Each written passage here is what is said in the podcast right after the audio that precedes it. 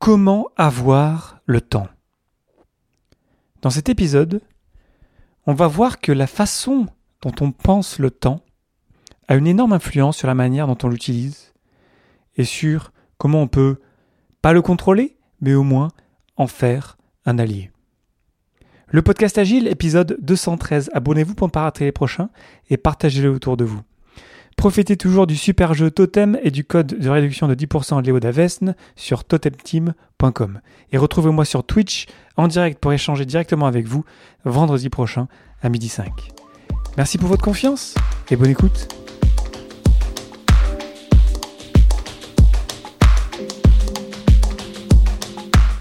Bonjour, bonsoir et bienvenue dans mon complexe. Vous écoutez le podcast Agile. Je suis Léo Daven et je réponds chaque semaine à une question liée à l'état d'esprit, aux valeurs, principes et pratiques agiles qui font évoluer le monde du travail au-delà. Merci d'être à l'écoute aujourd'hui et retrouvez tous les épisodes dans votre application de podcast préférée. Aujourd'hui, comment avoir le temps?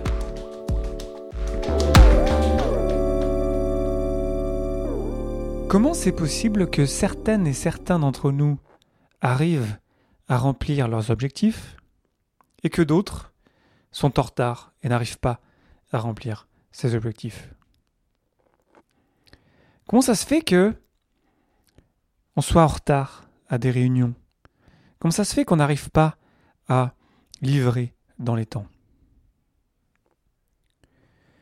Le cœur de ces questions, c'est notre relation avec le temps.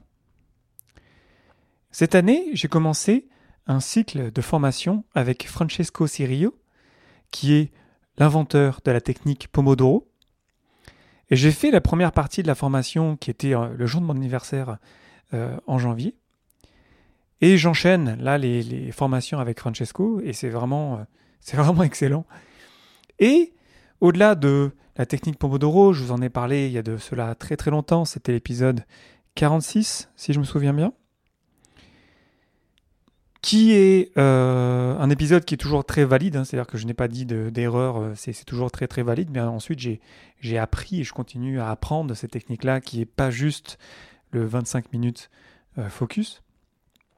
Et donc je continue à, creuser là-dedans et, j'apprends des choses et, Francesco partage plein de choses et je trouve ça vraiment génial et je voulais partager avec vous aujourd'hui quelque chose que je trouve vraiment extrêmement intéressant et qui va beaucoup résonner avec vous agilistes.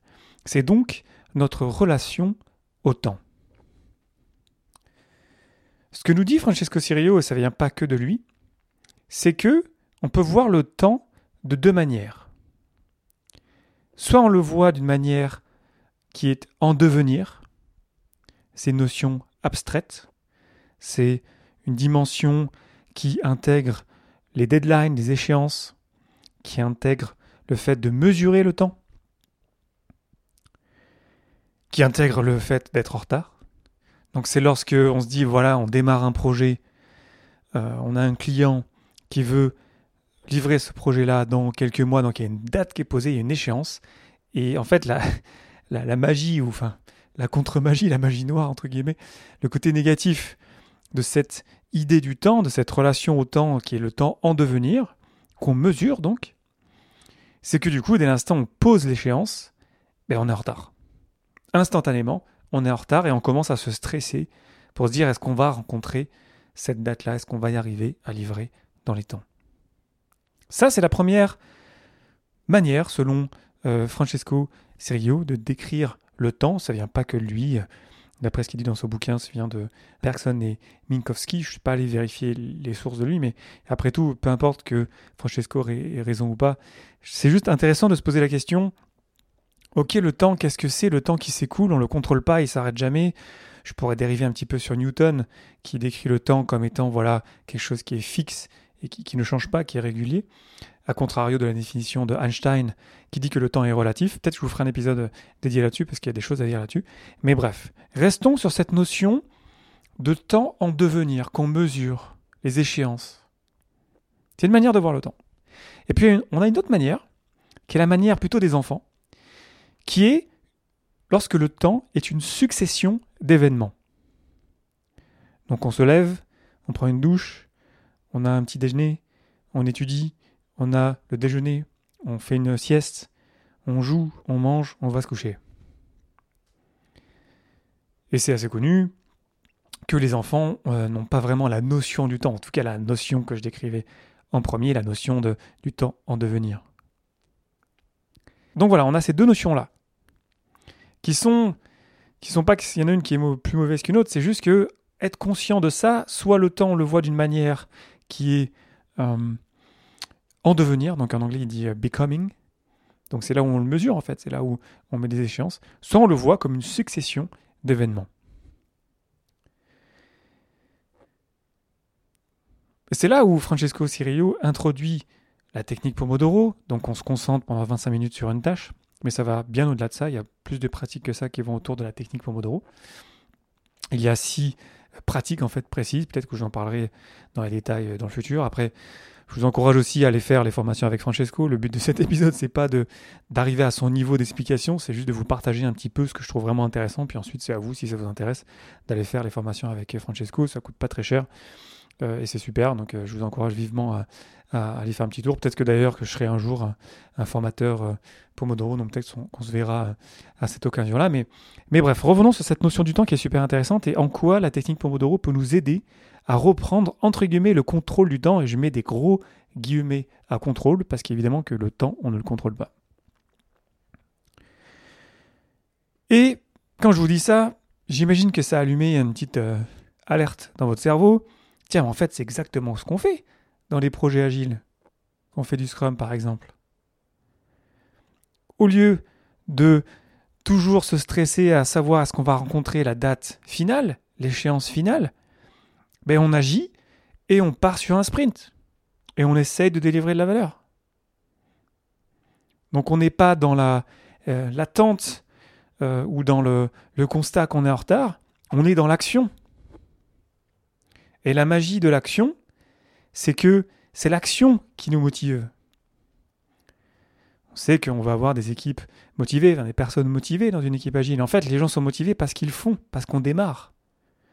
Et je vous l'ai dit souvent, notamment quand je parlais euh, de Startup Weekend, où je vois des gens qui débarquent pour le week-end et qui ont plutôt l'habitude d'attendre, de faire des réunions, d'être dans l'attente finalement du temps. Et là, on les fait passer à l'action. Directement, on démarre. Mais c'est pareil dans une équipe agile. Si on se voit lundi matin à 8 heures, on va démarrer un sprint à 8 heures. On va pas attendre, on va être dans l'action parce qu'on ne sait pas en fait si on a raison, parce qu'on ne sait pas si le produit qu'on est en train de construire, il va vraiment créer de la valeur pour nos utilisateurs. Du coup, il faut démarrer. Et de fait, en démarrant, on se motive. Mais c'est pareil dans la technique Pomodoro. Au lieu de dire ah, ce projet-là, j'ai toujours voulu faire ça, ah, mais je l'ai toujours pas fait, ben on dit on démarre. Qu'est-ce, que, qu'est-ce qui est la première action que je peux démarrer aujourd'hui? Et je démarre avec ça, et boum, je ne fais que ça pendant 25 minutes et je me focus. Et je capture les interruptions internes et externes qui viennent me perturber, parce que ça va arriver, mon cerveau, il va m'envoyer plein d'idées. Et ensuite, il y a des gens aussi qui peuvent venir me perturber lorsque je suis en train de travailler. Mais je gère ça, je négocie mes interruptions externes, je gère mes interruptions internes, et ensuite, je me refocus très vite sur ma tâche en cours. Et en faisant ça, ben oui, entre guillemets, je prends contrôle du temps. Tout du moins, je me sens acteur du temps et je suis plus en train de le subir. Et je peux vous dire que c'est exactement ce que j'ai fait pour la préparation de cet épisode. Je me suis dit, ok, ben voilà, là je me donne un temps limité, donc je prends le contrôle quelque part de mon échéance, je me mets un petit peu de pression, je me dis, je vais sortir un épisode en moins d'une heure, et je me mets un pomodoro, j'écris mon script. Et ensuite, dès l'instant où je suis parti, ben, je suis parti, et puis ça va vite, et je vais me retrouver avoir terminé mon épisode, écrire le script, l'enregistrer et l'éditer en très peu de temps, bien moins de temps que si j'avais attendu, si je m'étais dit, ah ouais, vraiment, faut que je le sorte, ah, je, suis en retard, je vais pas y arriver. Vous savez, cette idée que lorsqu'on n'est pas dans l'action, en fait, on, est dans, on a la peur, en fait. On ne on, contrôle pas ce qu'on est en train de faire. On, voit bien que le temps passe, et le temps passe, et le temps passe, et le temps passe, et nos, notre projet, il avance pas. Donc, au lieu de subir le temps, on va essayer, entre guillemets, encore une fois, je mets des gros guillemets à contrôler, mais on, est dans l'action, on démarre. Et ensuite, on a une succession d'événements, donc des pomodoro quand c'est des trucs perso, on peut aussi faire des pomodoro en équipe hein, d'ailleurs, mais aussi en, équipe ou dans des équipes agiles, ben, des sprints. Donc on reprend la main sur le temps quelque part, parce que c'est peut-être une meilleure expression plutôt que de dire euh, contrôler, et on enchaîne, et à chaque fois qu'on termine un pomodoro ou qu'on termine un sprint, on se pose la question, ok, quelle est la prochaine tâche qui est vraiment la plus intéressante à faire? Ça ne veut pas dire qu'il ne faut pas planifier sa journée, mais ensuite, vu qu'on a des interruptions qui arrivent pendant la journée, ben, il faut qu'on les gère et peut-être que les pomodoro qu'on avait prévus lorsqu'on avait planifié notre journée, ben, peut-être que finalement, ce n'est pas les meilleurs à faire lorsque la journée se déroule. C'est exactement pareil avec nos sprints. Si on se rend compte que l'objectif du sprint il devient obsolète, ben, on annule le sprint et on recommence à se focuser sur ce qui est vraiment important. Et la clé là-dedans, la clé là-dedans qui est simple mais qui est folle, c'est qu'il faut prendre le temps, il faut investir du temps pour mieux le dépenser. C'est pour ça qu'on a une planification du sprint. C'est pour ça qu'on a une revue du sprint. C'est pour ça qu'on a une rétrospective du sprint. C'est pour ça qu'on a une mêlée. Mais c'est aussi pour ça que ça vaut le coup de prendre le temps chaque jour de planifier sa journée. Parce que si on ne la planifie pas, ben en fait tout va t'arriver et peut-être qu'on aura travaillé sur des tâches qui n'étaient pas si importantes que ça, peut-être des tâches qu'on aurait pu déléguer, et on aura été occupé, mais on n'aura pas vraiment euh, réussi quelque chose, on n'aura pas vraiment terminé quelque chose d'important. Donc prendre le temps, investir du temps pour mieux le dépenser, pour démarrer sa journée, un pomodoro pour faire ça, voire plus hein, parfois. Hein. Et ensuite, lorsqu'on termine sa journée, comme on fait une revue, une rétro, on se retourne, on ferme sa journée, on, nettoie ses post-it. Enfin, je parle pour moi parce que je suis des post-it pour capturer euh, plein d'idées. Et on enregistre, on, essaie de voir un petit peu, ok, j'avais planifié euh, deux pomodoro pour ça, en fait, ça en a pris trois, et on essaie d'apprendre de ça. Et c'est comme ça, en fait. Là, je vous décris quelque part le processus pomodoro qui est à la journée, ensuite il y en a aussi à la semaine. C'est comme ça, en fait, qu'on arrive à, quelque part ne pas rater euh, euh, ces, échéances. C'est comme ça qu'on n'est pas en retard. C'est comme ça, en fait, que notre journée, elle se passe. Voilà, on a vraiment l'impression de contrôler le temps. Ça reste une impression, faut être prudent avec ça, mais vraiment, c'est sous contrôle, quoi. C'est pas en train de partir dans tous les sens. On sait pourquoi on travaille, sur quoi, et on avance, et on est focus. Et c'est ça qui est motivant, c'est ça, c'est ça qui nous donne du plaisir, en fait. C'est ça le, flux. Je vous ai fait l'épisode euh, sur le flux, euh, le flow, euh, la zone. Euh, l'épisode 174, comment rentrer dans la zone, le concept du flux. Il y avait cette idée qu'il ne fallait pas avoir des tâches, entre guillemets, trop simples, mais on peut aussi s'arranger en mettant une deadline, une échéance. Ok, je prends toutes mes tâches simples, tous mes emails, et je gère ça dans l'après-midi en mettant ça dans un Pomodoro. Et comme ça, en fait, on, on est tellement plus efficace. C'est incroyable, en fait. Si vous connaissez la technique Pomodoro, vous savez que si vous êtes super focus, vous ne faites qu'une seule chose à la fois, et que vous enchaînez comme ça, et que vous faites 2, 3, 4, 5, 10, 12 Pomodoro dans votre journée, mais la, journée, elle n'a aucun. Elle n'a rien à voir avec une journée qui est hors de contrôle, qui est à la merci de tout ce qui peut arriver dans une journée de travail normale. Donc il faut qu'on prenne le temps d'investir du temps pour mieux le planifier. Et oui, ça peut prendre une bonne heure dans sa journée pour planifier ensuite la fermer, et voire même plus. Moi, ça m'arrive parfois. Ça me prend trois heures dans ma journée pour vraiment, ok, c'est quoi vraiment qui est le plus important à faire? Et ensuite de bien fermer ça. Et ça vaut vraiment le coup. C'est vraiment intéressant. Parce que du coup, je vais me débarrasser des tâches qui servent à rien. Des choses de, de en fait, du gaspillage que j'aurais, euh, du temps gaspillé que j'aurais passé à travailler sur des trucs qui n'étaient pas vraiment intéressants maintenant. Et ça vaut le coup vraiment de prendre le temps pour ça. Et peut-être encore plus aujourd'hui, lorsqu'on est en télétravail, lorsque c'est plus difficile d'avoir une séparation entre le travail et la maison, si on ne ferme pas sa journée, ben, on reste au travail en fait. Quelque part, on est toujours au travail en fait. Donc prendre ce temps-là, c'est capital. C'est peut-être pas encore malheureusement très bien vu aujourd'hui, mais il faudrait que ça soit le cas. Qu'on puisse se dire, ok, j'ai pris le temps de bien planifier ma journée. Là, je suis focus et là, je sais comment gérer mes interruptions. Et, et là, ça déroule et là, ça livre. Et là, c'est plaisant. Et je ne subis plus le temps. Et je sais que les dates, euh, on va y arriver. Parce qu'on travaille sur la bonne chose, là. Je travaille sur la bonne chose, sur mon projet.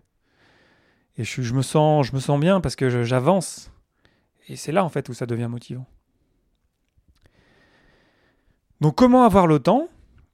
Bah, C'est très simple. C'est très, très simple. Et pourtant, c'est jamais facile. Il faut prendre le temps d'investir du temps pour bien le dépenser. Et ça vaut le coup, ça peut prendre beaucoup de temps chaque jour, mais c'est un excellent investissement. Donc ralentir, prendre le temps de planifier sa journée, ne faire qu'une seule chose à la fois, se rendre compte que on a tous 24 heures dans une journée et qu'on peut tous mourir demain. Ça fait un petit peu lourd là comme ça de dire ça comme ça, mais c'est vraiment vrai, on peut tous mourir demain. Du coup, ça serait vraiment un gaspillage incroyable de travailler sur quelque chose qui n'a pas beaucoup de valeur ou qui serait tout simplement du gaspillage. Donc se dire que voilà, le temps est précieux et le passer à travailler sur des choses qui ne créent pas beaucoup de valeur ou le passer même avec des gens qui ne nous le rendent pas d'une certaine manière, ben en fait c'est gâcher sa vie quoi. Là je dérive un petit peu vers le fait que faire attention avec qui on travaille, avec les personnes avec qui on travaille. Je sais que parfois c'est pas possible. Hein. On fait avec les cartes qu'on a en main. Mais vraiment prendre conscience que le temps qu'on passe avec les gens autour de nous, c'est extrêmement précieux, ça nous fait faire d'autres choix dans notre vie. Parce qu'on se rend compte que nos objectifs, euh, nos échéances, si les gens qui sont autour de nous sont des alliés, tout comme on fait du temps un allié, on n'est plus du tout dans le même game là. On n'est plus dans le même niveau en fait de, de est-ce qu'on va dans la même direction? Est-ce que les gens qui sont autour de nous, ils nous supportent, ils nous encouragent, ils nous rendent meilleurs? Et quand on fait ça, ben, rien n'est impossible. Hein. Et il y a des, dizaines, des centaines, des milliers d'histoires de petites équipes, petits groupes de personnes hyper synchro, qui partagent des mêmes valeurs, des personnes qui se soutiennent et qui arrivent à, à créer des choses extraordinaires. Et c'est tout à fait accessible dès l'instant où on se rend compte que oui, on peut peut-être mourir demain. Donc voilà, je ne sais pas si ça vous parle tout ça, là je, dérive un petit peu, mais c'est... Euh, vous savez l'excuse désolé j'ai pas le temps, euh, ben non, non, non, non, on a tous du temps, hein, on a tous la même euh, durée euh, dans la journée. C'est juste que le temps on le prend pas. Et au lieu de me dire non désolé j'ai pas le temps, je dis ben en fait non je prends pas le temps parce que ma priorité est ailleurs. Bah très bien, ça me dérange pas. Aucun problème, je respecte ton temps.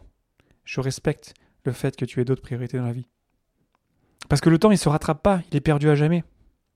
Soit le temps s'écoule sans qu'on s'en rende compte, soit on agit pour avancer.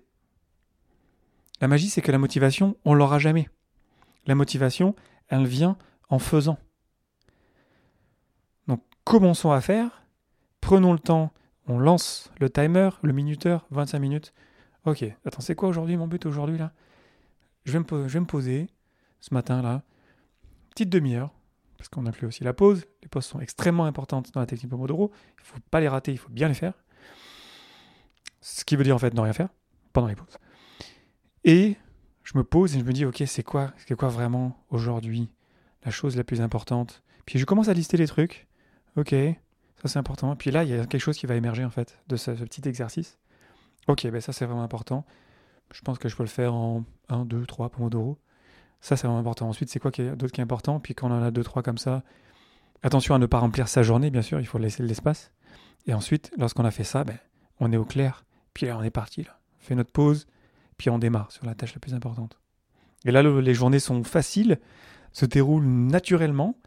On termine plein de choses et on se retourne. Quand on ferme notre journée, lorsqu'on fait un pomodoro pour fermer la journée, on se retourne et on dit j'ai fait tout ça? Sérieusement? Là, je parle d'expérience. Ça m'arrive souvent, parfois, voilà, d'être extrêmement efficace pendant plusieurs jours d'affilée, pendant plusieurs semaines, pendant plusieurs mois. Puis voilà, ça m'arrive aussi d'avoir des moments de, de, moins bien, comme tout le monde.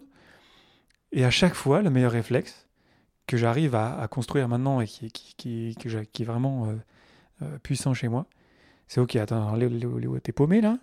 C'est quoi vraiment qui est le plus important là? Prends le temps de te poser.